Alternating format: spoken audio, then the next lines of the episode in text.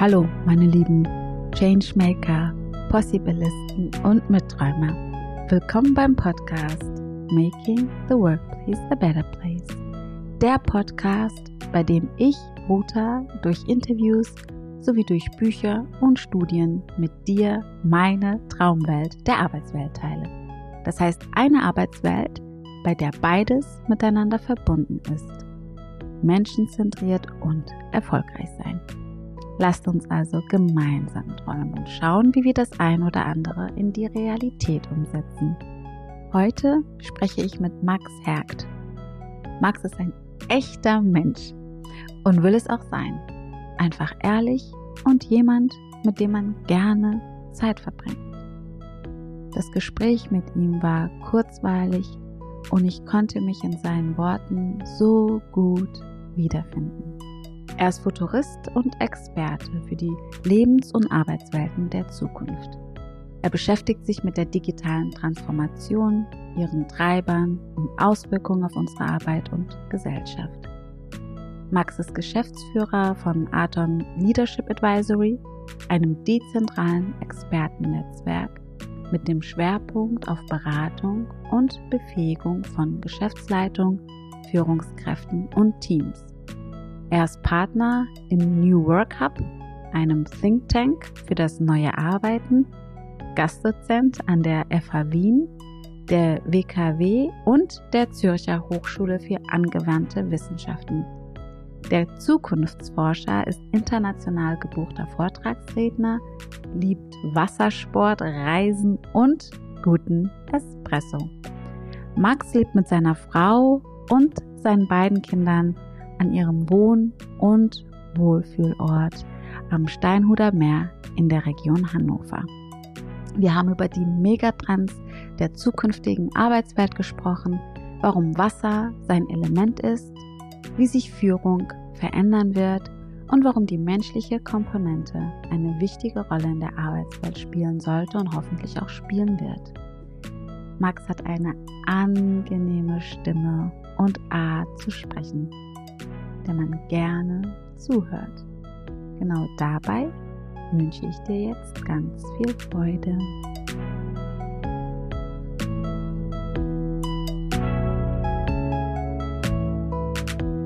Ja, guten Morgen oder guten Tag, lieber Max. Ich freue mich auf unser Gespräch heute. Und ich muss etwas gestehen, wie ich auf dich aufmerksam geworden bin. Und zwar ist mir nämlich aufgefallen, dass ich ein unconscious bias habe. Ich habe nur Frauen interviewt in 2021 und dachte mir, das kann nicht sein. Ja, das ist nicht so, wie ich es mir eigentlich gedacht hatte. Und als ich 2020 damit angefangen hatte, war noch ein, eine gute Vermischung da und jetzt nicht. Und deswegen hatte ich mal aktiv geguckt, welche interessanten Männer gibt es denn und welche Themen hatte ich denn bis jetzt noch gar nicht, die ich glaube, die auch interessant wären und die Arbeitswelt zu einem besseren Ort machen. Und dann bin ich auf dich aufmerksam geworden, habe dich direkt angeschrieben und du hast sofort Ja gesagt, äh, was ich total cool fand. Ähm, und freue mich total auf unser Gespräch, freue mich mehr über dich zu erfahren, vor allem, weil ich äh, das Thema Zukunftsforscher natürlich total interessant fand und mehr darüber erfahren möchte. Aber erst einmal herzlich willkommen, lieber Max, und einen schönen Tag. Hi Rutta, vielen Dank, dass ich hier sein darf und ganz lieben Dank für die schönen Worte. Ähm, ja, ich hatte, ich hatte ja deinen Podcast auch ähm, mir mal angehört, ein paar Folgen und schon gesehen, da ist, eine, ist definitiv eine Dominanz äh, des weiblichen Geschlechtes, was ja überhaupt nicht schlimm sein muss, aber umso mehr freue ich mich, dass du äh, auf mich aufmerksam geworden bist und wir jetzt heute miteinander sprechen. Finde ich klasse. Sehr schön. Ja, ist, äh, ist auf jeden Fall auffällig ähm, und nicht gewollt. Ich würde direkt mit einer Check-in-Frage starten ja. wollen. Und zwar, was war dein berufliches und gern auch persönliches Highlight des ersten Halbjahres 2021?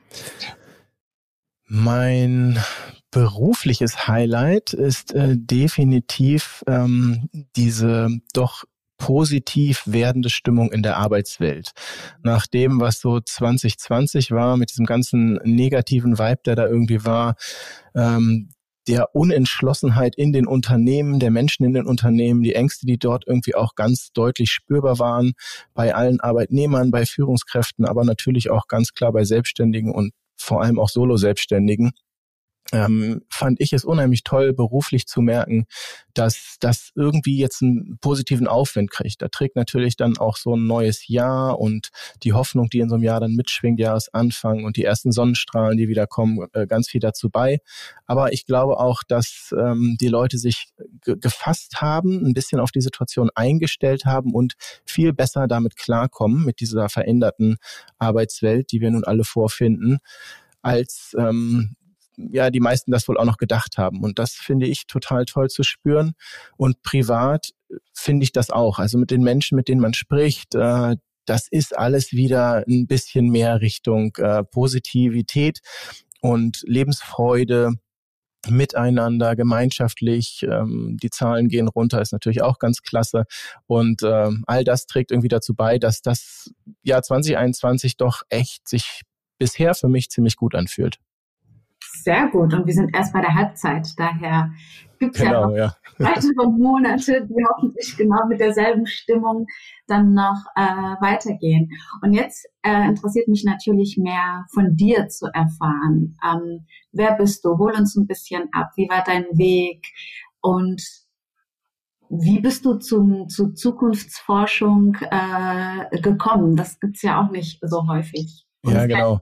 Karriereweg wahrscheinlich. Äh, gibt es nicht so häufig, wobei ich inzwischen das Gefühl habe, dass sich unheimlich viele Menschen mit der Zukunft beschäftigen, viel mehr als das noch vor ein paar Jahren der Fall war, zumindest spürbar. Ja, also grundsätzlich zu meiner Person. Ich bin äh, ja 41 bin ich jetzt auch schon. Manchmal kann ich das selbst nicht so glauben, wie schnell die Zeit dann doch vorangeht. Äh, bin verheiratet und habe zwei ganz tolle Kinder, einen viereinhalbjährigen Sohn und eine einjährige Tochter. Das macht unheimlich viel Spaß. Jeder, der Kinder hat, der, der weiß das oder der viel mit Kindern zu tun hat, äh, dass es einem unheimlich viel gibt, aber dass es auch total anstrengend sein kann. Vor allem eben diese Kombination auch aus Berufsleben, Familie und generell versuche ich das Ganze ähm, kombinieren zu können. Also mir ist es unheimlich wichtig, ganz viel Zeit mit meiner Familie, mit meinen Kindern zu verbringen und eben nicht ein Vater zu sein, der nicht da ist, weder für seine Frau noch für seine Kinder. Das ist für mich irgendwie keine Option. Und ähm, ja, beruflich hast du es gesagt, beschäftige ich mich sehr viel mit der Zukunft. Ich kann ja erstmal ein bisschen, ich hole noch mal ein bisschen aus und erzähle mal, wie ich äh, so ein bisschen zu meinem Werdegang Wobei es ja da auch immer schwierig ist, wo fängt man an, wo hört man auf. Ne? Ähm, ich hatte eine sehr, sehr schöne Kindheit, die, glaube ich, auch da geprägt war von sehr viel Freiheit, die ich ausleben durfte, so in meiner Erziehung.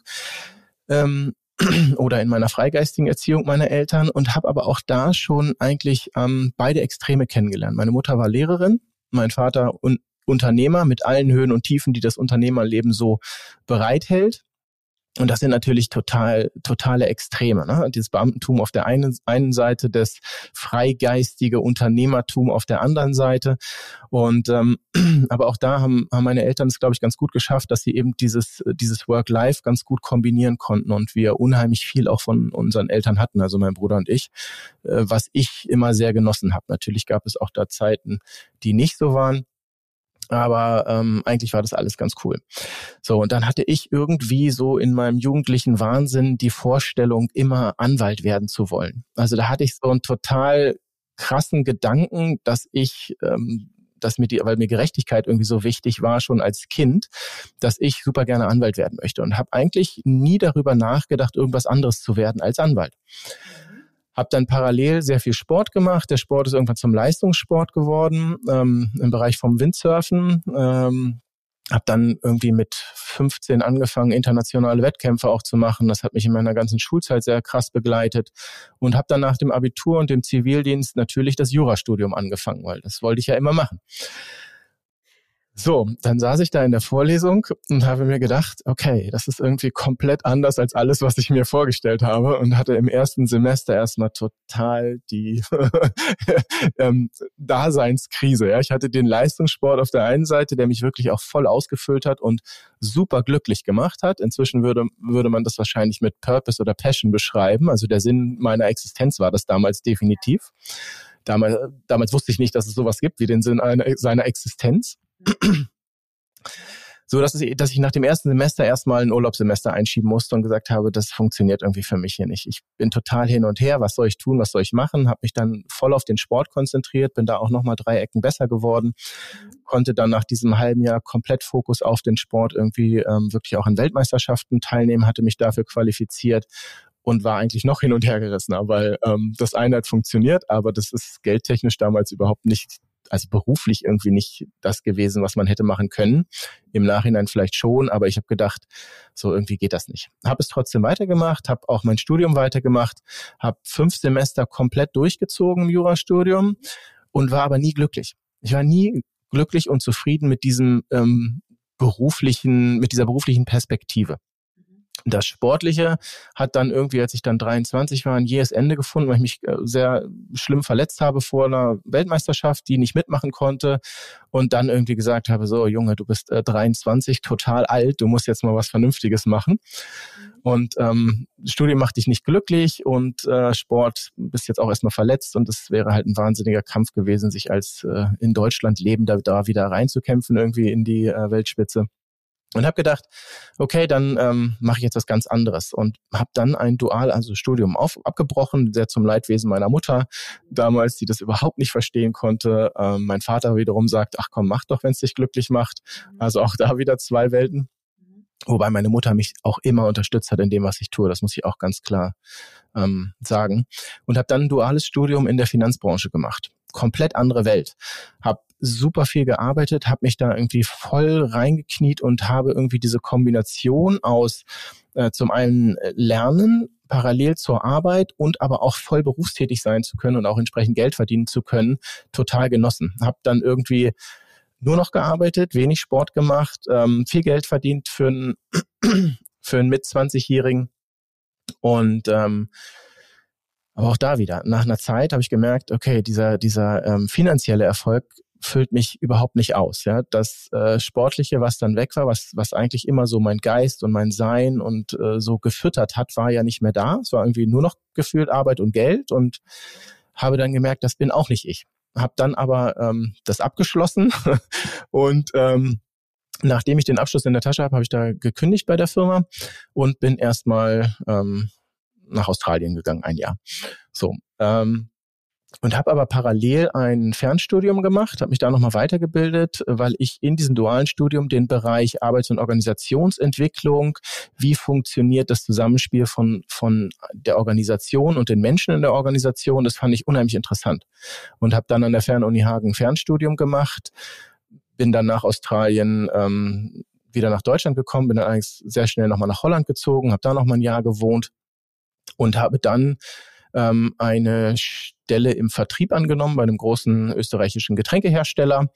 Und Vertrieb konnte ich, das hatte ich gelernt in meinem dualen Studium fand den Lifestyle in der Firma sehr cool. Das Miteinander war sehr gut untereinander, ein ganz tolles, tolles Arbeiten eigentlich. Und mein Chef, den ich damals hatte, hat eigentlich auch all das erfüllt, was ich so in der Führungskraft schätze. Er war immer da, hat zugehört, hat angeleitet und war eigentlich so eine Führungskraft, wie man sich das wünscht. Mhm den ersten Riesenknacks hat das Ganze gekriegt, als dieser Mensch dann aufgrund seines Alters, und er war, glaube ich, damals ein paar Jahre älter als ich jetzt, also nicht wirklich alt, aber das Unternehmensimage in der Firma war eben sehr jung. Und so wurde dieser Mensch eben, ähm, natürlich war das nicht der Grund offiziell, aber ähm, er wurde halt ähm, aus der Firma gebeten. Ähm, der der rief mich dann unter Tränen an und hat wirklich als erwachsener, gestandener Mann, 20 Jahre oder 15 Jahre Führungserfahrung, am Telefon geweint und gesagt, dass ihm das super leid tut und dass er, dass diese Firma alles für ihn war. Und es, es hat mir so, innerlich war das so schwer zu verarbeiten für mich, weil das so ein, ein toller Mensch und so eine gute Führungskraft war und die Zahlen vor allem stimmten. Aber irgendwie passte das scheinbar nicht zur Strategie oder zu dem, was dann, ähm, ja, passieren sollte. So, äh, long story short, ich habe dann in den nächsten, also ich war insgesamt zwei Jahre in der Firma, habe in diesen zwei Jahren vier Führungskräfte gehabt, ähm, ganz unterschiedlich, aber keiner erreichte an den ersten heran und die Qualitäten waren eben nicht so, dass sie mich wirklich weitergebracht hätten als Mensch. Als die fünfte Führungskraft dann kommen sollte, habe ich gesagt, so, ich äh, kündige das Ganze jetzt, hatte parallel auch immer an der Idee einer Selbstständigkeit gebastelt und äh, war auch nebenberuflich schon selbstständig, habe damals ähm, äh, kleinere Firmen beraten im Bereich ähm, ja so Brand und äh, Image, ne? Also all das, was Marke und Kommunikation ausmacht, weil das war für mich immer so ein Gefühl, so eine Marke muss funktionieren, die muss irgendwie zu den Menschen passen, die sich mit der Marke identifizieren. Und ich fand das unheimlich spannend, da gerade ähm, so kleine mittelständischen Unternehmen da irgendwie andere Chancen zu geben und einfach mal das auch vielleicht ändern zu können. Und ähm, habe dann also auf eine Karte gesetzt und mich selbstständig gemacht. Habe dann im Verlauf der weiteren, ich weiß es gar nicht, sechs, sieben Jahre ähm, immer, immer die eine Firma auch weiter gehabt, habe aber parallel mich noch in unheimlich viel Firmen, Startups engagiert, habe die beraten, habe dort investiert. Also ich glaube, habe über ein Dutzend Startups mitgegründet ähm, oder begleitet oder war da zumindest auch irgendwie beratend tätig. Äh, unheimlich spannend, unheimlich lehrreich. Habe dann auch eins, eine meiner Firmen, ähm, die mussten wir auch dann aufgrund verschiedener Umstände ähm, ja, schließen und dort auch Insolvenz mit der Firma anmelden, was ein unheimlicher schwerer Schlag war, weil ähm, erstmal waren es irgendwie sieben oder acht Jahre, die ich da wirklich mit Herzblut reingesteckt habe. Das Unternehmen funktionierte eigentlich sehr gut, aber es waren so viele Umstände und dann vielleicht auch eine unüberlegte Investorenwahl, die wir mit reingeholt mhm. haben.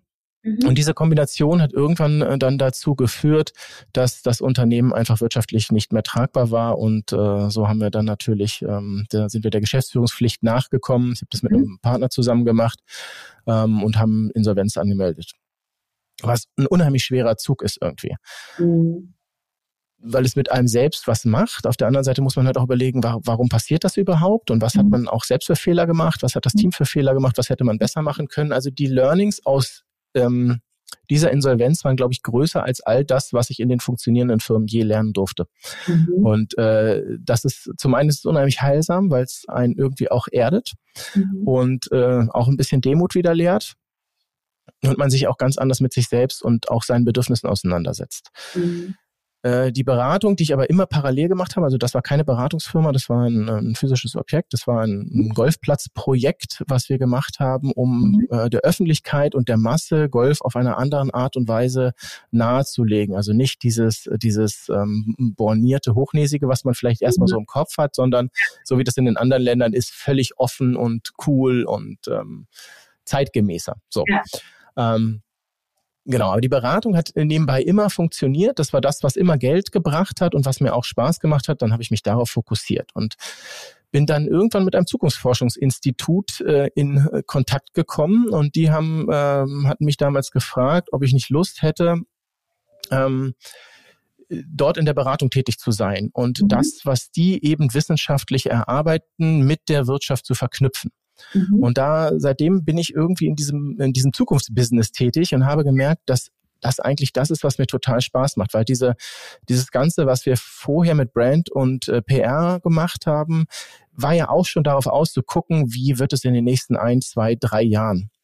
In der Zukunftsforschung und in der Art und Weise, wie ich mich mit der Zukunft beschäftige, ist das Ganze noch ein bisschen weiter weg. Also ich versuche immer so die, Zukunft, die sich in den nächsten zehn Jahren entwickeln wird, greifbar zu machen. Ne? Also ich versuche dort äh, Trends und Treiber zu identifizieren, was passiert mit der Technologie, wie entwickelt die sich weiter, wann wird die massentauglich, was gibt es dort für Investments, was gibt es aber auch natürlich für Startups, die neue Sachen entwickeln und worauf setzen aber auch die Big Player, die Geld haben und die wirklich treiben können. Ja, die ganz großen äh, Tech-Firmen, aber auch die Konzerne. Welche Startups werden weggekauft? Welche Leute werden geheiert? Ähm, daraus kann man unheimlich gut ableiten, welche Trends sich durchsetzen können. Natürlich sind auch da immer wieder Fehlerquoten drin und natürlich ist auch da nie eine hundertprozentige Verlässlichkeit da, aber man kriegt ein sehr gutes Bild von der Zukunft und wabbert eben nicht mehr in diesem Verschwommenen, was ja für viele so, wenn die in, in zehn Jahren, das ist für viele äh, einfach so ein Zeithorizont, der sehr weit weg ist. Ja, und so kam es, dass ich dann äh, dort äh, ein paar Jahre geblieben bin, die Beratung dort größer, also mitarbeiten durfte, diese Beratung dort größer zu machen und ähm, bin dann auch irgendwann 2015, 16 immer mehr für Vorträge angefragt worden, habe mich dann darauf fokussiert, immer mehr auch über die Zukunft zu erzählen, das publik zu machen, mich selbst immer mehr darauf auszurichten, weil ich gemerkt habe, dass mir das unheimlich Spaß macht und es mir vor allem etwas gibt, wenn ich dazu beitragen kann, dass andere Menschen verstehen, was passiert mhm. und sie dann eben auch nicht nur wirtschaftliche, sondern vielleicht auch persönliche Entscheidungen ganz anders beurteilen können. Mhm. Und das fand ich immer unheimlich dankbar und ähm, ja, echt angenehm, so arbeiten zu dürfen. Das fand ich äh, total toll.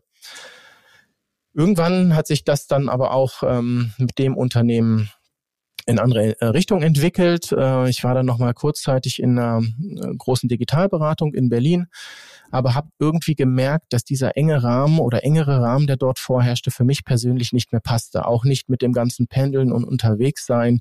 Mhm. Wer in der Beratung mal gearbeitet hat, weiß, dass man dort, gerade wenn man für größere Unternehmen arbeitet, doch ganz, ganz viel unterwegs ist und wenig zu Hause ist. Und mit dem zweiten Kind im Anmarsch, meine Frau war zu der Zeit dann mit unserer Tochter schwanger, habe ich dann irgendwann gesagt, dass das für uns kein Zukunftskonstrukt ist, was, was wir beide sehen. Und dann habe ich die äh, Zusammenarbeit dort auch beendet und habe dann gemacht, okay, äh, gesagt, ich mache meine komplette freiberufliche Tätigkeit, die stelle ich jetzt auf ein anderes Level und setze mir selbst eben auch das Ziel, das ganz anders etablieren zu können. Ja, und äh, da stehe ich jetzt seit ähm, gut anderthalb, ja, zwei Jahren jetzt schon wieder.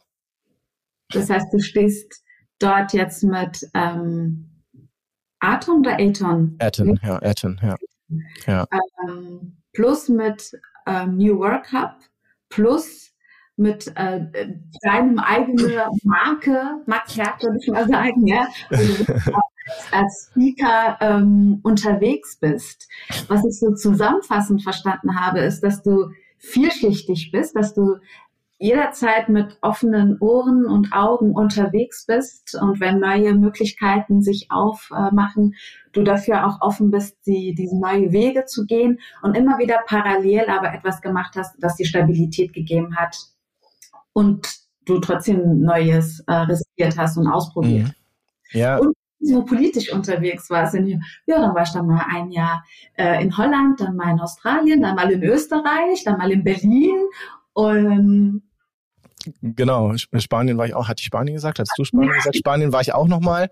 Ähm, ja, also ich, ich, mag die, ich mag die große weite Welt. Ich mag andere Länder, andere Kulturen und die Menschen dort. Ich finde das, äh, also mir hat das immer viel gegeben. Das ist natürlich auch durch den Leistungssport. Also Windsurfen machst du nicht hauptsächlich in Deutschland, sondern da war ich, seitdem ich 15 war, international sehr unterwegs. Also ich bin quasi irgendwie damals acht Jahre mit dem Sport wirklich quer immer um die Welt ähm, gejettet und habe da ganz, ganz viel mitgenommen und ähm, ja, bin, bin auch, bin auch wirklich so, dass ich äh, gerne neue Orte entdecke, aber einfach auch gerne in die, in die Kulturen tief eintauche. Und genau, mit dem Beruflichen hast du recht. Ich habe immer irgendwie eine Komponente, die mir eine gewisse Stabilität verleiht, aber bin unheimlich neugierig. Und diese Neugier kriege ich auch nicht weg. Und das ist vielleicht auch der Grund, warum ich nicht ich will jetzt nicht sagen, unbedingt stark gelangweilt bin irgendwann von Dingen, aber ich versuche ganz tief immer in die Sachen einzudringen und sie mir zu erklären. Und wenn, sobald ich sie verstanden habe, ist natürlich irgendwie auch so ein bisschen dieser, dieser Reiz des Neuen weg.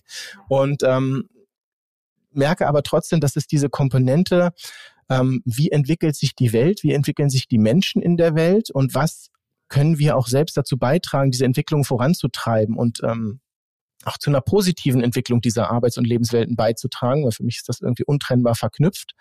Ähm, das ist schon so ein Treiber, der mich, der mich seit ewiger Zeit konstant beschäftigt. Natürlich ist es auch immer die eigene direkte um Umwelt, Lebenswelt, die man so hat, aber es ist eben auch das große Ganze, was mich sehr interessiert.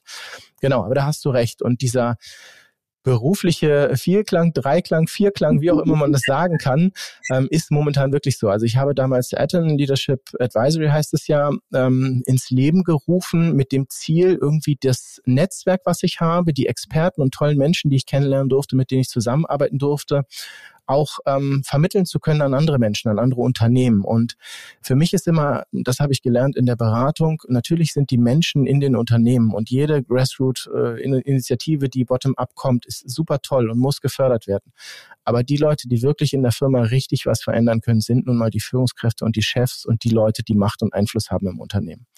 Und wenn ich dazu beitragen kann, diese Menschen mit Informationen zu versorgen, diese Menschen vielleicht irgendwie auch hier nochmal zu empowern, aufzuschlauen, mutiger zu machen ähm, oder sie einfach nur äh, die Zukunft besser verstehen lassen kann, dann ist das das, was ich mit, mit Etten gerne machen würde und auch tue, seitdem ich das vor anderthalb Jahren dann auch äh, namentlich benannt habe, weil das Ganze heißt Aid to Navigation, also ein, ein Hinweis äh, zur Navigation, kommt aus der, aus der Seefahrt und dort kann es eben alles sein. Ja, es können Geströ äh, also Strömungen sein, es können Gezeiten sein, es können Sternenkonstellationen sein und das eben diese Abstraktheit auf die Wirtschaft runtergebrochen heißt, welche Trends und Treiber beschäftigen uns in den nächsten Jahren in der Arbeitswelt.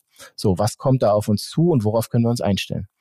Das ist das, was ich ja, näher ja, was sind denn so für dich die, die Trends und was glaubst du denn, wenn du in Richtung Zukunft schaust, wie sich die Arbeitswelt, vor allem aber auch mhm. Führung verändern müsste oder verändern wird? Ja, also äh, der ganz große Treiber ist natürlich nach wie vor die Digitalisierung. Die ist in der Masse angekommen. Das hat, glaube ich, spätestens seit dem letzten Jahr jeder verstanden, dass wir da nicht mehr drum rumkommen. Ähm, wir reden uns so ein bisschen im Bereich der Beratung und Zukunftsforschung seit Jahren den Mund fusselig und haben immer gesagt, äh, die Digitalisierung auf der technologischen Seite ist das eine, das wird kommen, das entwickelt sich weiter, auch das ist nicht zu stoppen. Und dort werden sich einfach noch ganz andere Dinge ergeben. Das haben auch die wenigsten Leute, glaube ich, verstanden, was da noch alles kommen wird.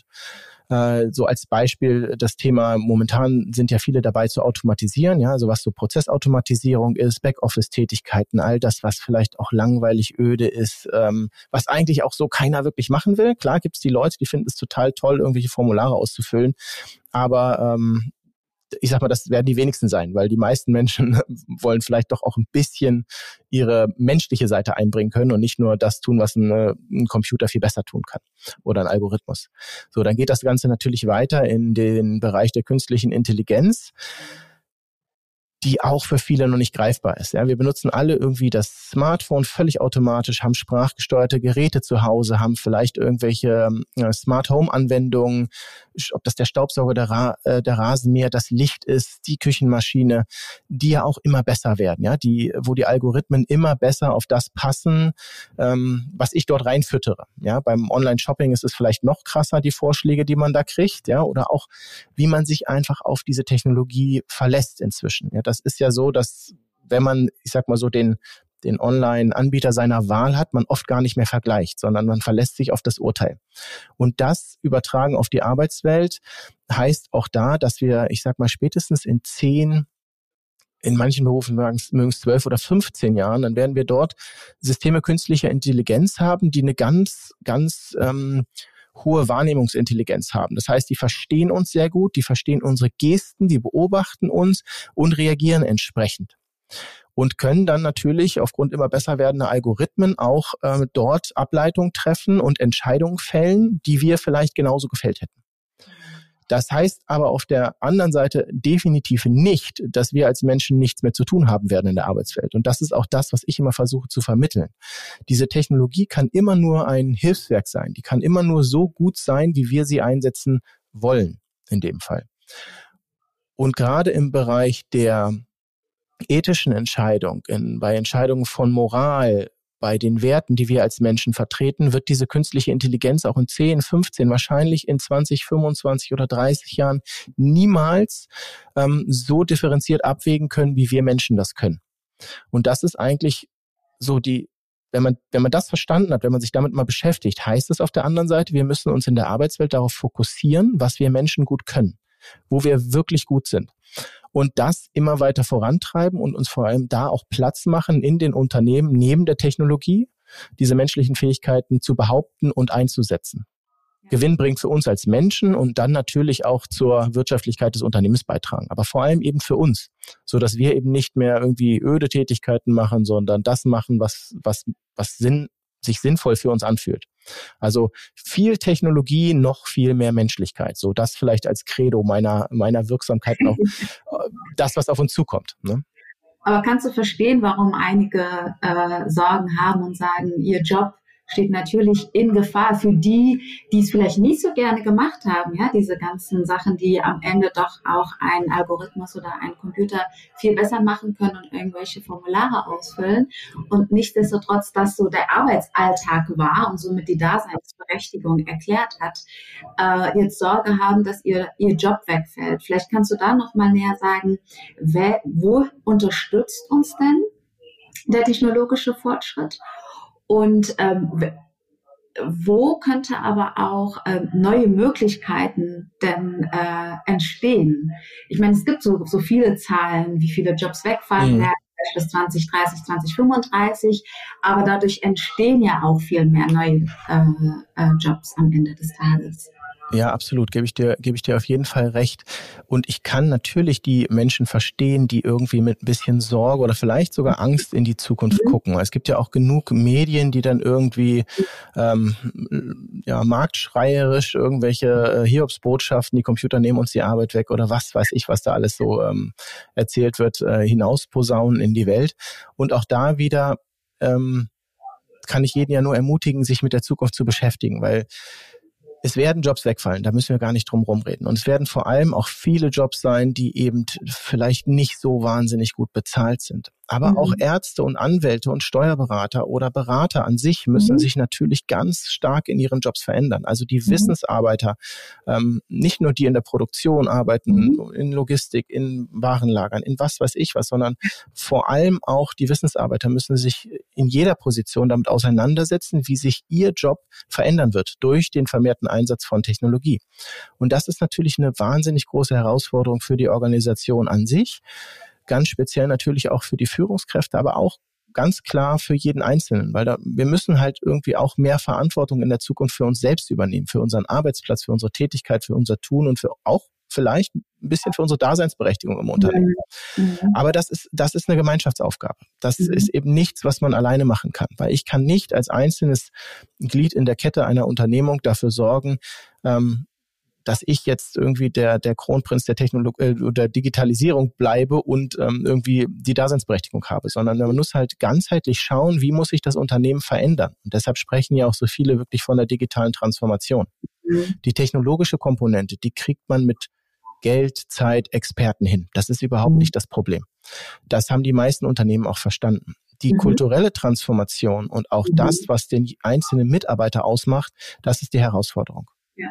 Und das verstehen auch immer mehr. Das ist natürlich das, was ich, wie gesagt, mit Etten gerade im Bereich der Führungskräfte machen will. Da schreibe ich Strategiepapiere, da erzähle ich äh, Leuten, was passiert, da gebe ich Workshops, erarbeite mit den Strategien eben auf dieser Unternehmensentscheiderebene. Mhm. Und äh, das war so ein bisschen auch der Grund, warum wir gesagt haben, dass wir diesen New Work Hub ins, ins Leben rufen wollen. Mhm. Das ist ja letztendlich entstanden, auch eigentlich eine ganz witzige Entstehungsgeschichte. Ja.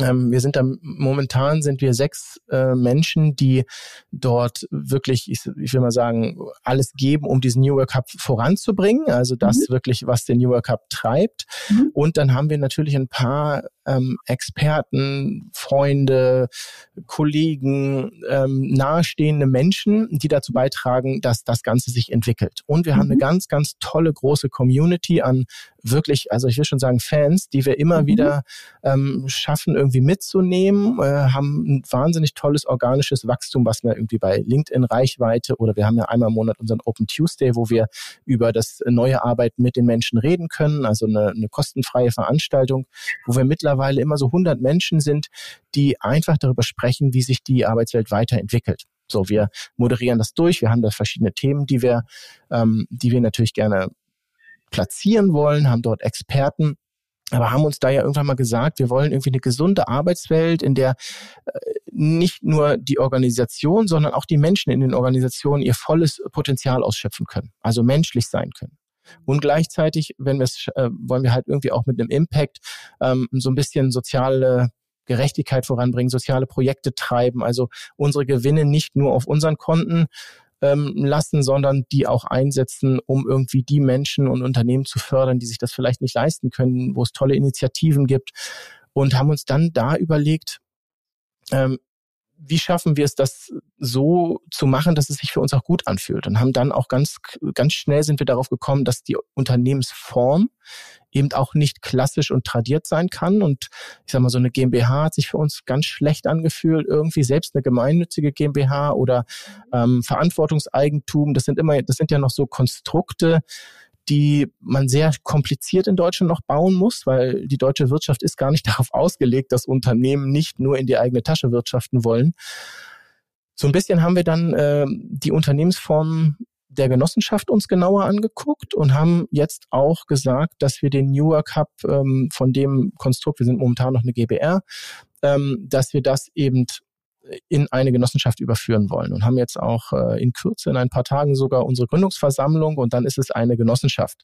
Und äh, das ganz klar mit dem Hintergrund, weil wir wollen, dass die Leute, die sich dort engagieren, also erstmal wollen wir es offen halten, damit wir immer wieder spannende Menschen dort mit reinnehmen können, solange sie es wollen und die eben auch ähm, Anteile erwerben können oder sich einkaufen können in so eine Genossenschaft und solange sie da sind, eben auch voll am Unternehmen partizipieren können. Das ist also eine Sache, die wir die sich für uns unheimlich gut anfühlt und die das unterstützt, wie wir die Arbeitswelt sehen. Weil wenn wir uns da die Arbeitswelt angucken, neben der Veränderung ist es dann doch so, dass ganz viel Geld äh, oder das meiste Geld in die Taschen von wenigen wandert und auf der anderen Seite ganz viele Leute dazu beitragen, dass diese wenigen halt immer mehr Geld bekommen.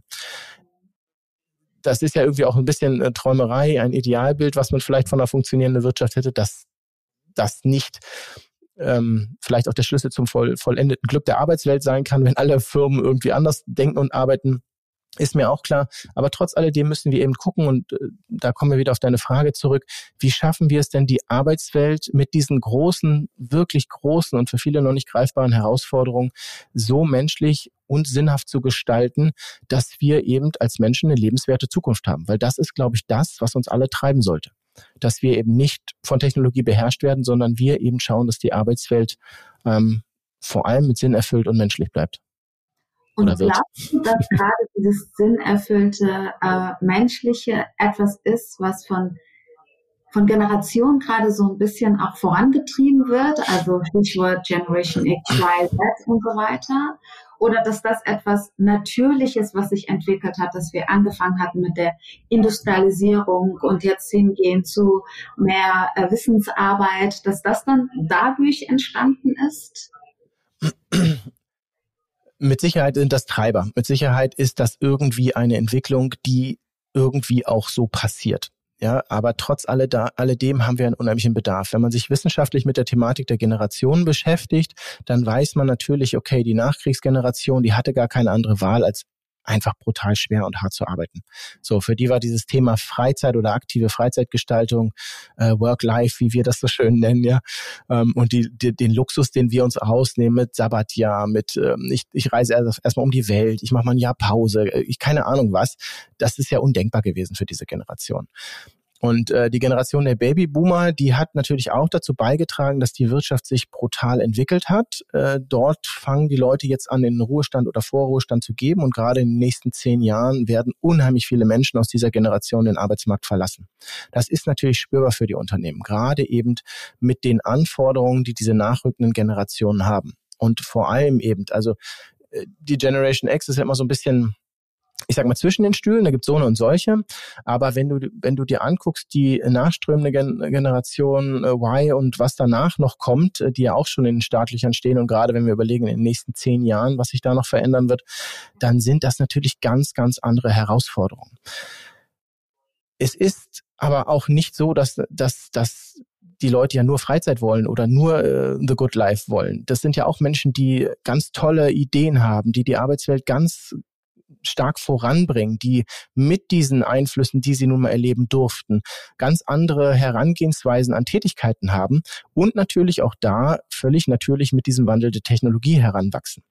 Und das, die Arbeitswelt muss sich verändern. Das ist ganz klar. Wir müssen Systeme entwickeln, die dieser Veränderung gerecht werden können also Organisationssysteme entwickeln. Ja, wir müssen Organisationen so anpassen, dass sie viel flexibler werden, dass sie adaptiver werden, sich zum einen auf die veränderten Lebenswelten, die Technologien einzustellen, aber auch mit den Bedürfnissen der Menschen, wie die auch sein können. Und da merken wir schon, dass sich die Zeitspannen völlig verändern. Ja, also dieses zehn Jahre in einem Job bleiben, 15, 20, 40 Jahre den gleichen Job machen, das ist für viele Menschen ist das unvorstellbar für viele jüngere Menschen.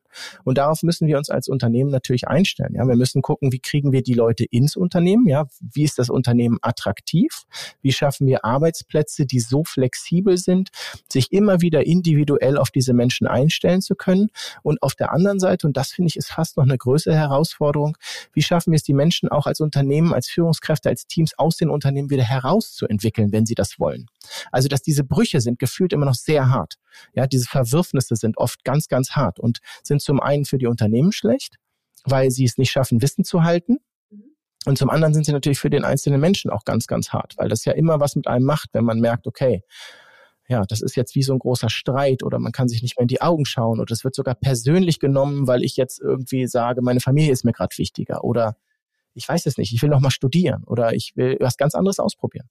Aber vielleicht sind das genau die, die Menschen, die durch diese positive Erfahrung in fünf oder acht Jahren wieder ins Unternehmen kommen, das Unternehmen kennen und es ganz anders verändern können.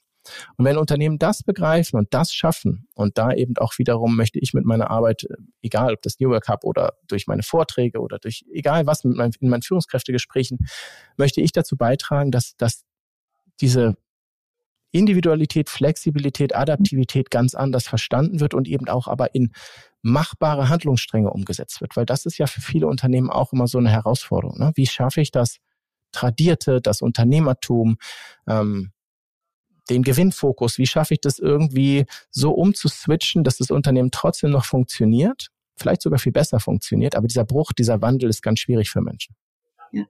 Was glaubst du denn, warum es so schwierig ist? Und wie versuchst du das dann, dann mit deiner Beratung, ähm, die, die Führungskräfte so abzuholen, zu informieren, dass sie den Wandel auch aktiv mitgehen wollen und mitgestalten mhm. wollen, weil am Ende wird die Veränderung ja kommen. Der Unterschied ist ja, ob man das aktiv gestaltet oder ob man sich irgendwie treiben lässt oder im schlimmsten Fall sogar äh, den, ich nenne es mal, Kampf in Anführungsstrichen verliert.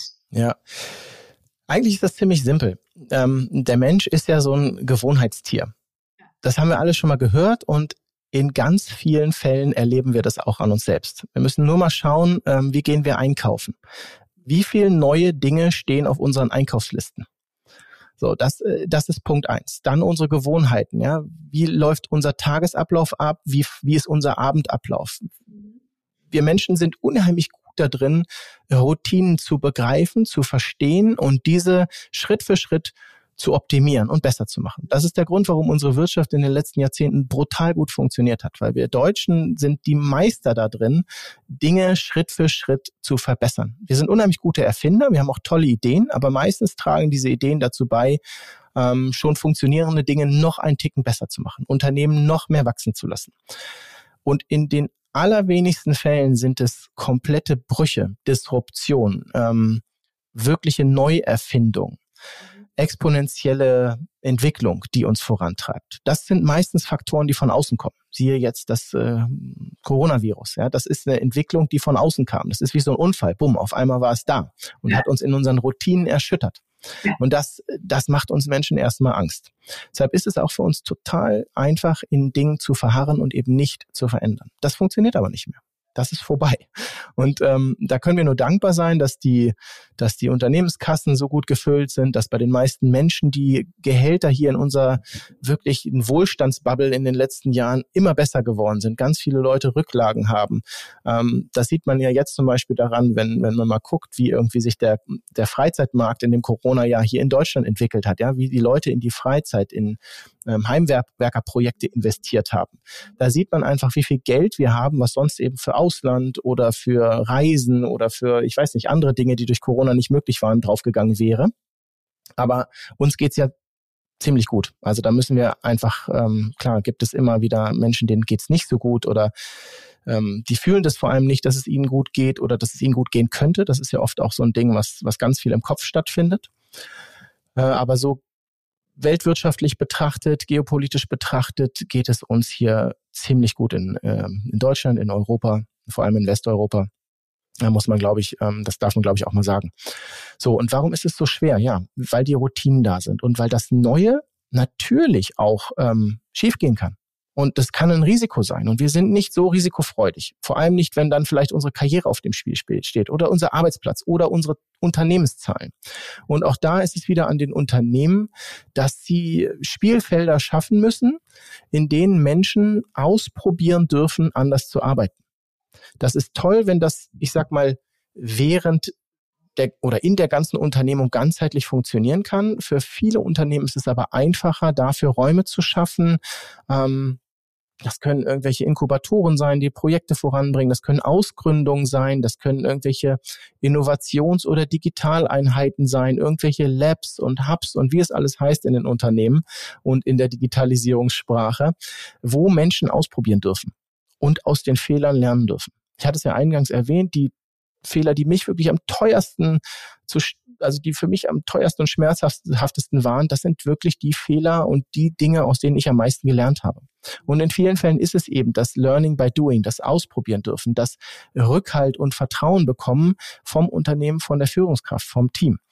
Und das müssen wir in den Unternehmen mehr verankern. Das müssen wir aber vor allem auch in den Köpfen der Menschen verankern. Und dann muss man halt im Unternehmen wirklich schauen. Es gibt die Menschen, die lieber unauffällig bleiben. Es gibt die Menschen, die lieber ähm, in großen Unternehmen in der Linie einfach ihren Job machen, die einen ganz strikten Ablauf lieben und auch lass sie den so weitermachen. Ist völlig egal. Ja, das, das, die Leute sind gut, die stärken das Unternehmen, die sind auch unheimlich oft ganz tolle Menschen, die, auf die man sich auch verlassen kann, die Stabilität bringen. Aber es gibt auch immer Menschen, die was Neues probieren möchten, die, die, die, die sich wagen, ähm, vor, mit ihren Gedanken auch vorauszugehen. Und die muss man identifizieren und fördern im Unternehmen und nicht als Störfaktoren betrachten. Und vor allem muss man eben gucken, dass man die nicht verliert. Weil das sind oftmals die Menschen, die das Unternehmen durch die, diese Transformation bringen können. In welcher Position auch immer. Und natürlich kann man das auch lernen, damit umzugehen. Und vor allem lernt man das, indem man eben als Unternehmen, als Führungskraft diese ähm, Erlebnisse, diese Erfahrungen ähm, öffentlich macht, indem man darüber spricht, indem man dankbar ist dafür, indem man äh, vielleicht das wirklich in Townhall-Meetings, in Rundschreiben, in was weiß ich, Verteilern, was auch immer diese Unternehmen haben. Am besten haben sie vielleicht irgendwelche ähm, neueren Kommunikationstools, ja, ja wie, ähm, wo man, wo man das auch vielleicht mal ein bisschen schneller in die Runde posaunen kann und eine bessere Abrufrate hat und eine bessere Response Rate hat. Ähm, aber das ist ja von Unternehmen zu Unternehmen doch noch sehr unterschiedlich. Aber da Corona sei Dank gibt es ja auch einen ganz tollen Wandel und die Leute haben gelernt, dass das funktioniert, dass ähm, man auch mit neuesten Tools und äh, Technologien und Software ganz toll zusammenarbeiten kann. Und ähm, ja, wirklich dieses, dieses nach außen gehen, dieses Publik machen, aber ja. auch natürlich Netzwerken, ja, nicht nur in den eigenen Abteilungen denken als erstes, so oder vor allem nicht in den eigenen kleinen vier Wänden denken, sondern in, in den Abteilungen denken, im Unternehmen denken, was haben wir für Menschen da, was haben wir wirklich für, für, ähm, für Schätze, die da auch lagern, die wir mal heben müssen und aber auch, was haben wir für ein Netzwerk. Also mit Konkurrenten zusammenarbeiten. Ja, da vielleicht mal Brücken brechen, um ganz anders die Arbeitswelt gestalten zu können. Und das ist, das ist für viele Unternehmen leider immer noch undenkbar. Ja. Also es gibt welche, die machen das und es gibt auch ganz tolle Beispiele und Erfahrungen. Und es kommt auch immer mehr, aber es gibt immer noch viele Unternehmen, die wirklich die Türen zu haben. Ja.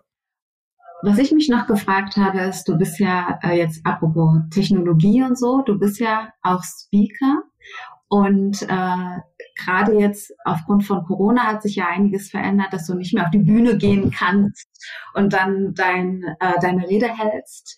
Ähm, wie hat sich das für dich verändert und wie glaubst du, dass in Zukunft sich dann auch solche Events, Konferenzen ähm, verändern werden? Wird es da auch mehr in Richtung Hybrid gehen oder gehen wir dann wieder komplett zurück auf das altbewährte, was wir äh, kennen und auch irgendwie vermisst haben? Ein ganz schmerzhafter Punkt für mich. ähm, ich habe dieses, ähm, dieses Reden, diese, diese Vorträge, die ich halten durfte bei Unternehmen, auf Konferenzen, auf Veranstaltungen, auf Messen, äh, unheimlich schätzen gelernt in den letzten Jahren, weil es ähm, zum einen etwas ist, was ich mit unheimlich viel Leidenschaft und Freude mache, wo ich wirklich gemerkt habe, das ist das, wo ich als Mensch, als Max drin aufgehe, weil es mir unheimlich viel Spaß gemacht, zum einen gemacht hat, zum einen mein Wissen preisgeben zu dürfen, aber natürlich auch ähm, in erster Linie danach mit den Menschen in Kontakt zu kommen, ja, auf diesen Veranstaltungen zu netzwerken, nochmal tiefer in die Themen einzutauchen, in Austausch, in Kommunikation mit den Menschen zu gehen. Und daraus haben sich eben auch ganz viele tolle berufliche Perspektiven und Zusammenarbeiten für mich ergeben, aber auch mein Netzwerk ist gewachsen. Ja, wenn, wenn einen danach die Leute anschreiben und sagen, das war total klasse, aber wie war das nochmal damit? Oder lass uns doch nochmal darüber reden und ähm, wie sieht es aus? Also dieser Austausch, ähm, der eben auch dann stattfindet, das, das bringt mich natürlich auch weiter. Ja, das bringt ja nicht nur die Menschen weiter, sondern auch mich lässt es in ganz andere Bahnen denken. Und eigentlich habe ich so gedacht, okay, ich habe das jetzt vier, fünf Jahre gemacht und es wächst jedes Jahr und es wird immer mehr und ähm, ja, auf einmal kam da so eine Notbremse und alle Termine wurden in 2020 auf einmal gecancelt. So, das war total krass. Also nicht hybrid umgeschichtet, wie man das vielleicht hätte denken können. Klar gab es auch, aber das war wirklich wenig. Das meiste wurde erstmal gecancelt, weil das Budget weg war, die Veranstaltungen umgeplant werden mussten, die Leute nicht wussten, wie es weitergeht. Und ähm, ich habe, ich habe das Gefühl, das, das bleibt anders.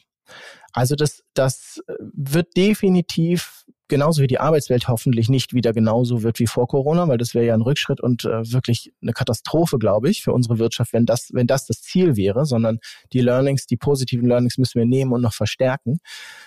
Aber ich glaube, mit den Events, mit den, mit den Vorträgen wird das auch anders. Also das merkt man auch an, an den Buchungsquoten jetzt. Natürlich gibt es, gibt es wieder Vorträge, immer mehr und sind, in den allermeisten Fällen sind es hybride Veranstaltungen. Und ich glaube, das wird auch so bleiben. Also ich glaube, es wird naja, vielleicht wird es irgendwann auch da wieder exklusive Sachen geben, die wieder nur vor Ort stattfinden, aber trotz alledem glaube ich eher, dass es, äh, dass es immer hybrid bleiben wird. Oder dass es auch vielleicht da einen exklusiven hybriden, also virtuellen Zugang dann gibt, um das vielleicht auch anders für die Veranstalter monetarisieren zu können. Ähm, das bleibt abzuwarten. Ich habe aber trotzdem das Gefühl, dass ähm, auch wenn ich dann vielleicht nicht mehr so oft auf der Bühne stehen konnte, die Unternehmen verstanden haben, dass sie auch intern ganz anders kommunizieren können und dass es vielleicht auch Menschen im Unternehmen gibt, die ganz anders mal öffentlich jetzt, also öffentlich im virtuellen Raum, vor ihren Kollegen sprechen können und dazu beitragen können, das Unternehmen voranzubringen. Und das ist natürlich eine schöne Entwicklung für das Unternehmen und für die Menschen in den Unternehmen. Für mich persönlich ähm, ist, es, ist es viel halt, ähm, wie gesagt, es ist, es ist virtuell einiges, es ist nicht so viel wie vorher. Ähm, aber dafür haben sich so Formate wie, wie Podcasts, wie ähm, Artikel ähm, zu den und den Themen, die dann, die dann auch wirklich zum, also ich habe zu einigen Büchern beitragen dürfen in dieser Zeit oder Kompendien, die man auch wirklich druckt, also die also ähm, wirklich auch dann als als ähm, Buchformat in den Händen der Leute wieder ähm, irgendwie gelandet sind. Natürlich auch virtuell und andere Artikel. Ähm, diese, diese Podcast-Entwicklung finde ich unheimlich spannend und auch unheimlich gut für die Arbeitswelt. Da merkt man ja auch sehr stark steigende Zahlen. Ich persönlich finde es ein sehr angenehmes Format, auch für Unternehmen zu kommunizieren. Also ähm, man kann sich ganz anders mit Themen auseinandersetzen. Aber so verändert sich natürlich auch meine persönliche Arbeitswelt und meine Tätigkeit auch immer weiter. Und ähm, ja, mal gucken, wo die nächste Konstante ist. Also wo das, wo das Reden jetzt eine ganz lange Konstante ist. Ich hoffe, das bleibt so, weil es mir nach wie vor sehr viel Spaß macht. Deshalb auch nochmal Danke an dich, dass ich hier eine Bühne haben darf. Auch gar nicht viele Fragen stellen bei dir. Du machst es schon irgendwie. Ja, ich hoffe, ich hoffe nicht zu viel. Du darfst gerne noch Fragen stellen. Nein, nee, aber es, es, verändert sich. Auch da völlig im Wandel. Und das habe ich selbst, obwohl ich mich mit der Zukunft beschäftige, so nicht vorhergesehen. Also so viel zur Vorhersehbarkeit. Ja, auch da können genau, noch sehr viel ungewisse ja, Sachen. Alles vorhersehen und sowas ja. wie Corona hast du wahrscheinlich auch nicht vorhergesehen. Ne? Nicht in dem Ausmaß, nee, nicht in dem Ausmaß aber genau das ist es ja am Ende, dass solche äh, disruptiven Sachen auf uns zukommen können, unerwartete Sachen, aber dann zu wissen, wie geht man dann damit um? Und das mhm. ist ja die Herausforderung. Genau. Wie gehe ich mit etwas um, was ich nicht vorhersehen kann, was ich nicht überhaupt nicht sehen kann in der, in der, in der Zukunft?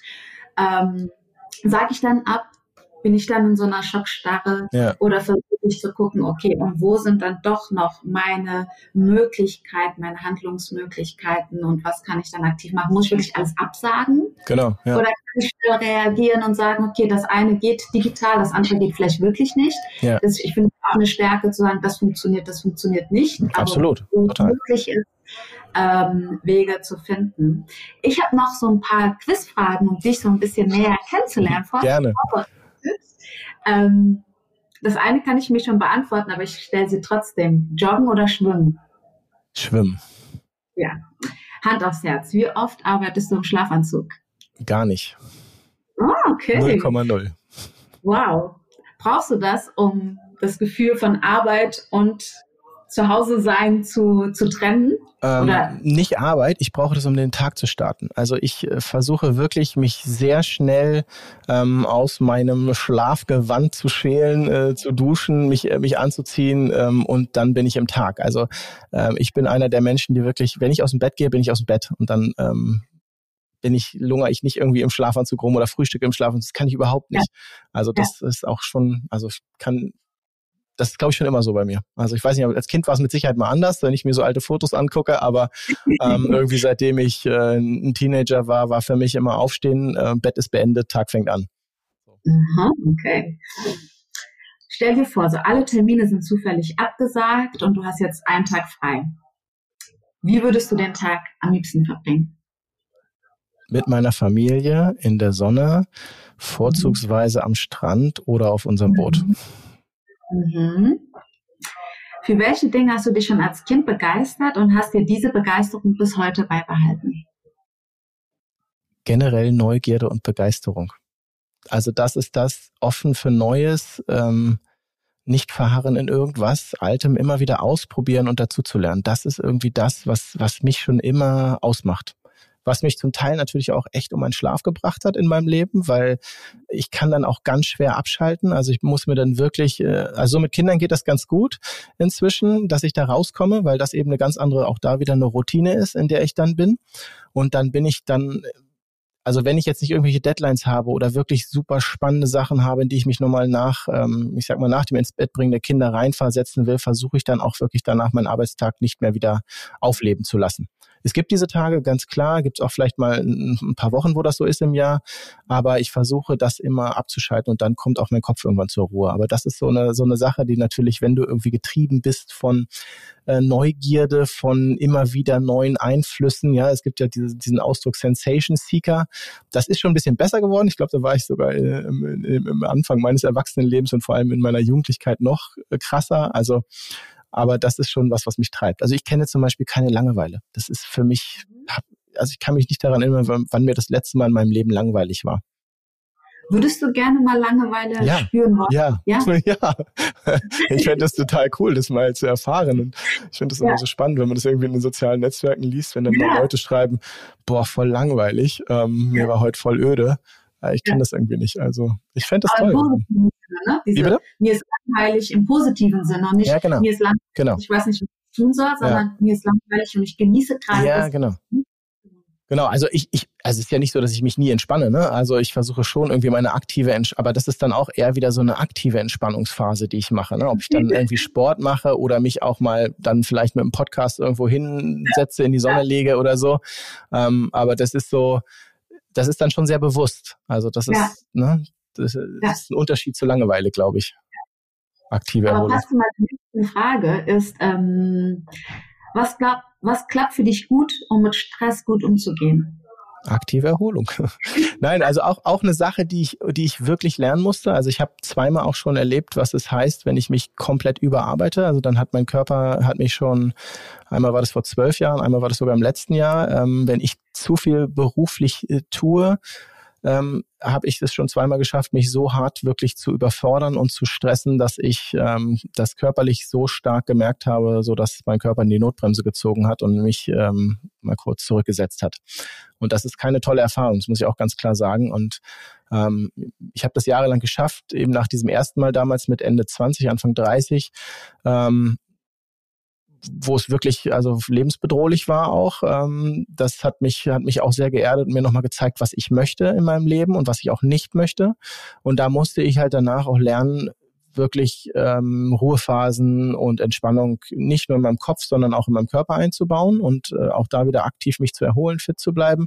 Und das ist dann aber auch über die Jahre zum Teil dann wieder schlechter geworden, so dass ich das letztes Jahr nochmal erleben durfte. Äh, angefangen vorletztes Jahr, also noch vor Corona, hatte nichts mit Corona zu tun, sondern eher mit zu vielen Projekten, zu vielen Dingen, die ich vorantreiben wollte und zu wenig Pausen, die ich mir nicht erlaubt habe plus eben noch Kinder und Familie. Ne?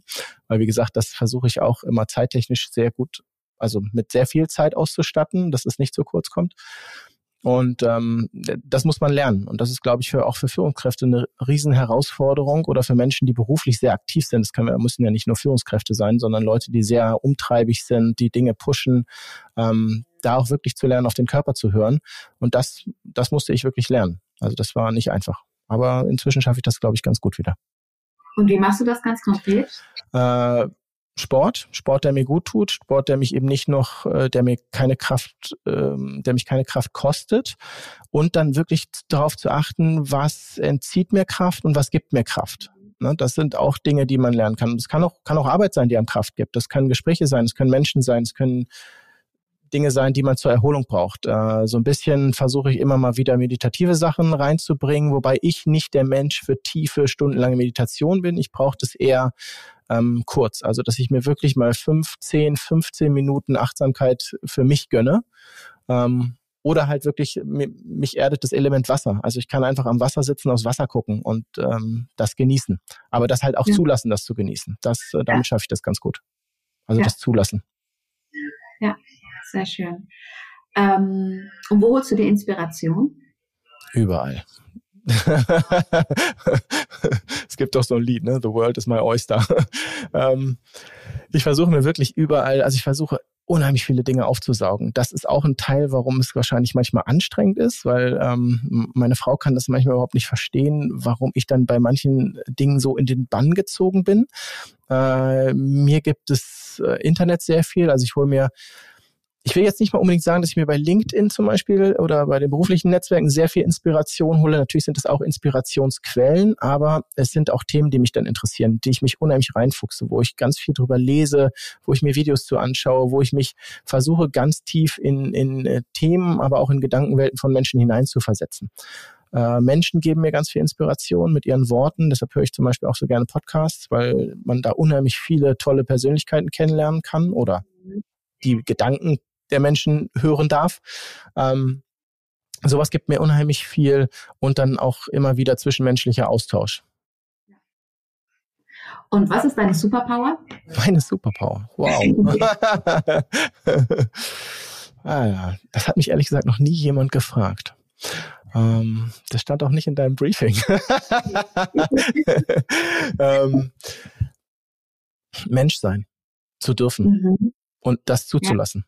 Ich glaube, das ist das, was, worauf ich mich immer wieder besinne, dass ich wirklich mir erlaube, Mensch zu sein mhm. und nicht mhm. nur zu arbeiten oder nicht nur mhm. Vater zu sein oder nicht nur mhm. Ehemann zu sein, sondern dass ich wirklich gucke, dass ich auch ich sein darf. Und ich glaube, wenn ich das nicht machen würde, dann könnte ich auch auf der anderen Seite irgendwie keine Leistung oder Liebe bringen. Also das ist, glaube ich, sowas, was ähm, was mir unheimlich viel gibt, auch mal ich sein zu dürfen. Vielleicht ist das die Superpower. Muss ich nochmal drüber nachdenken. Die letzte Frage ist, was hast du aufgrund der Corona-Maßnahmen zu schätzen gelernt, was du eher als selbstverständlich gesehen hattest? Ähm, mehrere Dinge. Zum einen in einem relativ sicheren, stabilen System zu leben, wo ähm, Menschen doch auch aufeinander Acht geben können äh, und eben nicht auf einmal irgendwie komplette Anarchie herrschte oder wahnsinniges Chaos. Das habe ich nochmal ganz anders schätzen gelernt. Gesundheitliche Versorgung in unserem Land. Klar kann man sich darüber streiten, ob das jetzt zu spät, zu früh, wie auch immer war. Aber im Großen und Ganzen ähm, habe ich das doch zumindest hier in meiner kleinen Bubble unheimlich ähm, wertvoll empfunden. Mhm. Ähm, und ich glaube aber auch, dass Menschen ich, also Menschen, die ich dachte zu kennen, also da hat sich von, mhm. für mich ganz viel verändert in dieser Zeit. Also man hat wirklich gemerkt, welche Menschen sind da und wichtig und wo auch da, was kostet Kraft, was gibt Kraft.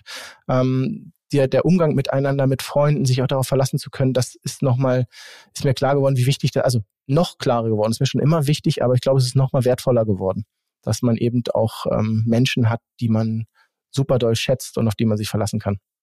Mhm. Ja, super, danke schön. Ich finde immer gerne. solche Quizfragen ganz angenehm, weil man dann nochmal was anderes über den Menschen erfährt als und ihn aus der Reserve locken kann, diesen Menschen. Ne? Superpower, ja. Superpower. Und ähm, ich habe mir eine Sache ähm, vorgenommen, äh, weil mir aufgefallen ist, okay, ich habe jetzt, hatten wir ja schon gesagt, äh, vor allem Frauen interviewt, aber vor allem werden grundsätzlich ja Frauen immer wieder gefragt, wie sie Beruf und Familie vereinbaren. Mhm. Und viel zu selten Männer gefragt. Und deswegen habe ich mir vorgenommen, Männer, die Familie mit der Arbeit vereinbaren müssen, genau dieselbe Frage zu stellen. Und du hattest ja schon erwähnt gehabt, dass es dir wichtig ist, nicht nur keine Ahnung, ab 19 Uhr dann Vater zu sein oder am Wochenende, sondern wirklich, ich mag den Begriff nicht, aber der beschreibt es trotzdem ganz gut, aktiver Vater mhm, zu sein. Ja, ja. Ähm, wie organisierst du dich? Ähm, ja, also du hast absolut recht, es ist mir, es ist mir mega wichtig. Ähm, aktiver Vater zu sein, wenn du das, äh, mhm. wenn du das äh, mit dem Wort umschreibst, trifft es vielleicht auch wirklich ganz gut. Mhm. Ich versuche zum Beispiel äh, jeden Morgen habe hab ich so ein bisschen, liegt natürlich auch daran, dass meine Frau sich viel mehr um das kleine Kind noch kümmern kann, als ich das vielleicht gerade kann, ja, weil ich nicht mit den biologischen ähm, Fähigkeiten ausgestattet bin, die sie eben als Mutter hat. Ähm, aber ich versuche schon so den Morgen meinem Sohn zu widmen, dass ich, äh, also ich mache ihm sein Frühstück, setze mich dazu, bringe ihn dann irgendwann in den Kindergarten und habe dann schon mal irgendwie eine, anderthalb Stunden so mit ihm. Ich wecke ihn morgens und versuche das eben auch zu machen.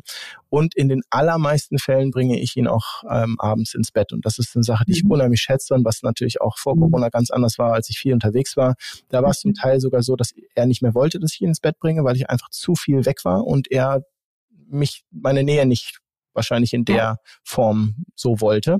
Und jetzt ist es sogar so, dass, das, dass es immer fordert. Also er möchte eigentlich, dass ich ihn ins Bett bringe, ich ihm dann schöne Geschichten erzählen kann und so. Mhm. Äh, das versuche ich also ganz, das sind, ich sag mal, das sind die großen Zeitfaktoren, aber ich versuche auch immer wieder am Tag, ob das jetzt mittags ist oder auch zwischendurch, immer mal wieder wirklich dann Phasen einzubauen, gerade auch wenn unser großer Sohn natürlich im Kindergarten ist, mich mit unserer Tochter zu beschäftigen und dann wirklich die Viertelstunde, die halbe Stunde, die ich mir nehme, dann wirklich auch aktiv auf sie, und da trifft, kommt wieder das Wort, auf sie einzugehen. Ja? Also ähm, dann nicht irgendwie am Handy zu sein und ähm, erreichbar zu sein für irgendwelche Anrufe oder für irgendwelche Kontakte oder irgendein Slack, der da reinkommt, sondern äh, wirklich dann in der Zeit für sie da zu sein und mich auf sie einzulassen. Und das versuche ich eben nicht nur morgens und abends zu machen, sondern immer mal wieder über den Tag mir diese Pausen zu nehmen. Ähm, zum Beispiel, wenn wir hier sind, wie gesagt, wir versuchen immer zusammen Mittag zu essen.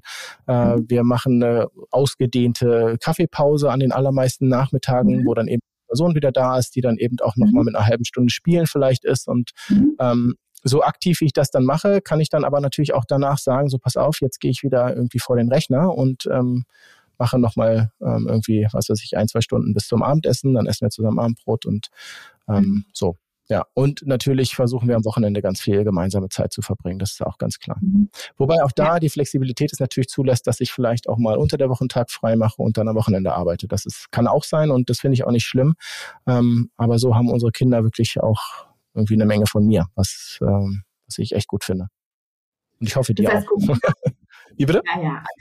das heißt, Corona hat dir in diesem Fall einen Gefallen getan, weil du viel mehr zu Hause warst und somit auch mal tagsüber äh, Zeit hattest. Und das mit den Abends, das kenne ich total, als ich angefangen habe, ja. arbeiten zu gehen, hatte mein Sohn genau das Gleiche. Also äh, mein Mann hatte dann sechs Monate Elternzeit, ich bin wieder arbeiten und wir haben uns mhm. abgewechselt, mal ich, mal er ihn schlafen bringen, aber er wollte das nicht mehr. ja, ja, genau. Das ist echt krass. Weil und damit, spüren, ja. Ja, die spüren das und dann merkt man halt wirklich, okay, das ist jetzt echt irgendwie, also es ja. hat sich auch für mich unheimlich doof angefühlt. Also das war ja. irgendwie dann in 2019 vor Corona und das war unheimlich schmerzhaft für mich. Ne? Also ähm, da schafft man es als Vater dann irgendwie, äh, nachdem das Kind irgendwie dann von der Mama kommt, also mehr weggeht oder mehr auch mehr auch zulässt, dass man sich als Vater drum kümmern kann und spielen kann, schafft man es irgendwie eine Beziehung aufzubauen und dann versaut man sich die selbst letztendlich, weil man eben nicht da ist. Und ähm, das habe ich von natürlich von vielen befreundeten Vätern oder auch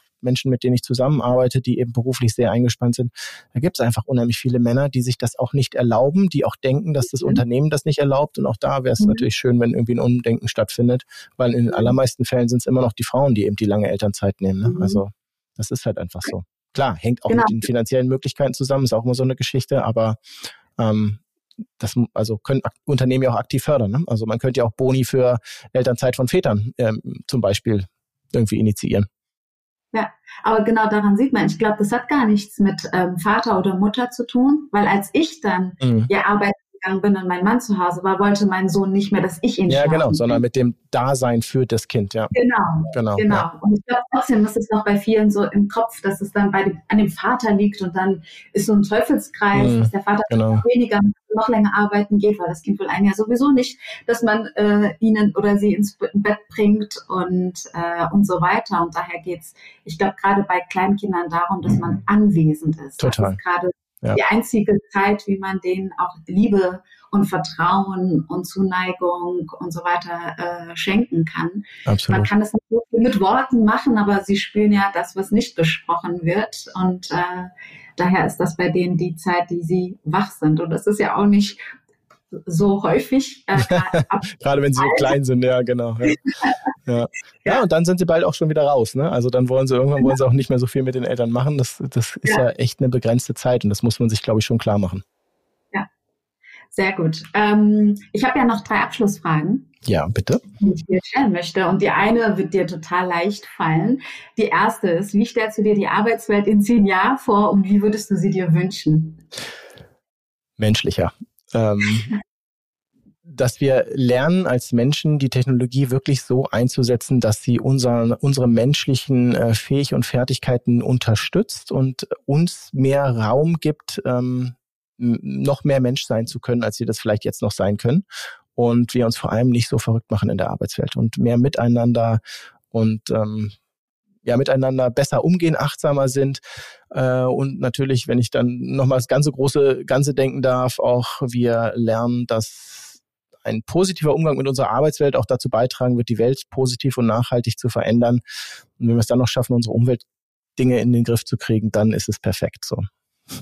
Halleluja. ja, Amen. ähm, eine sehr persönliche Frage. Ähm, wie sollen dich die Menschen in Erinnerung behalten, wenn du nicht mehr da bist? Ja, das ist wirklich eine sehr gute Frage. Ähm, als netten, liebevollen Menschen, mit dem man gerne Zeit verbracht hat. Schön. So down to earth, ja.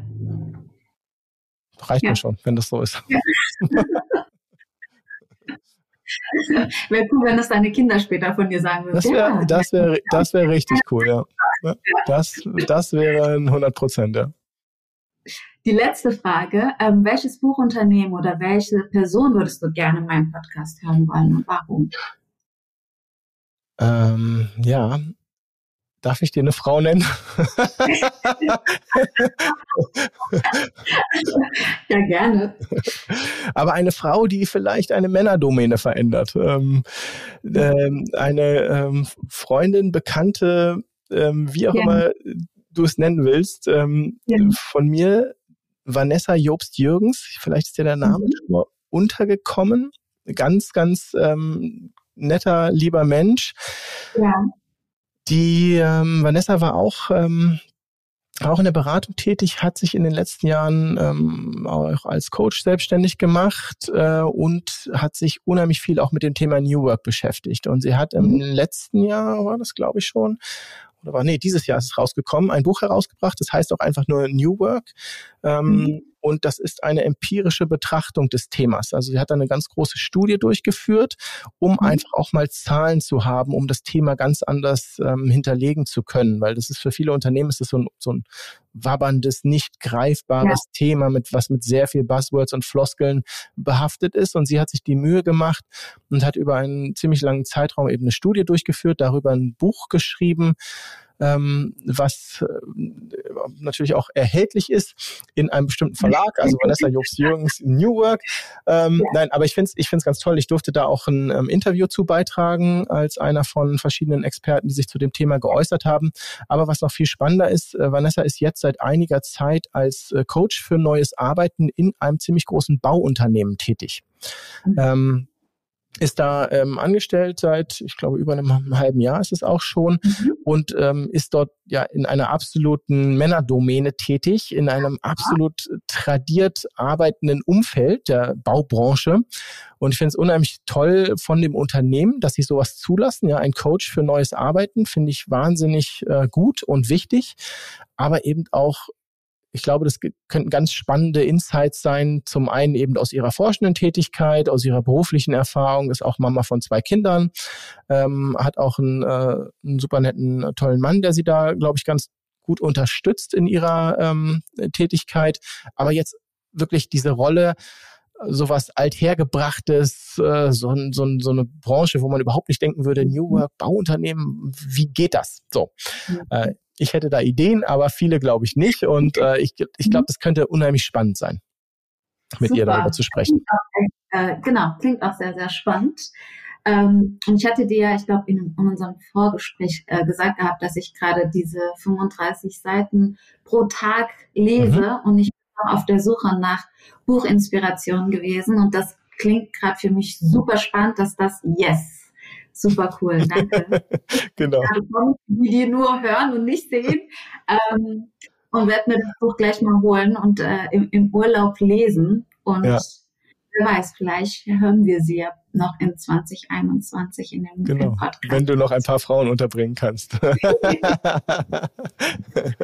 ich äh, bin gerade sehr, sehr bemüht, äh, vor allem Männer ja. äh, zu bekommen. Und ich habe sogar für das nächste Mal noch einen, einen Mann ja, aber so da, wenn du, wenn du da noch spannende Persönlichkeiten willst, guck auch gerne bei, bei unserem New York ob, ob das Benny, ob das äh, Robert, Markus oder Sven sind.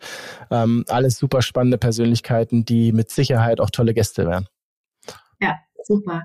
Ich danke dir, Max. Ähm, sehr, sehr gerne. Super inspirierendes äh, Gespräch. Danke für den Blick in deine Vergangenheit, in die Gegenwart und sogar noch ein bisschen in die Zukunft.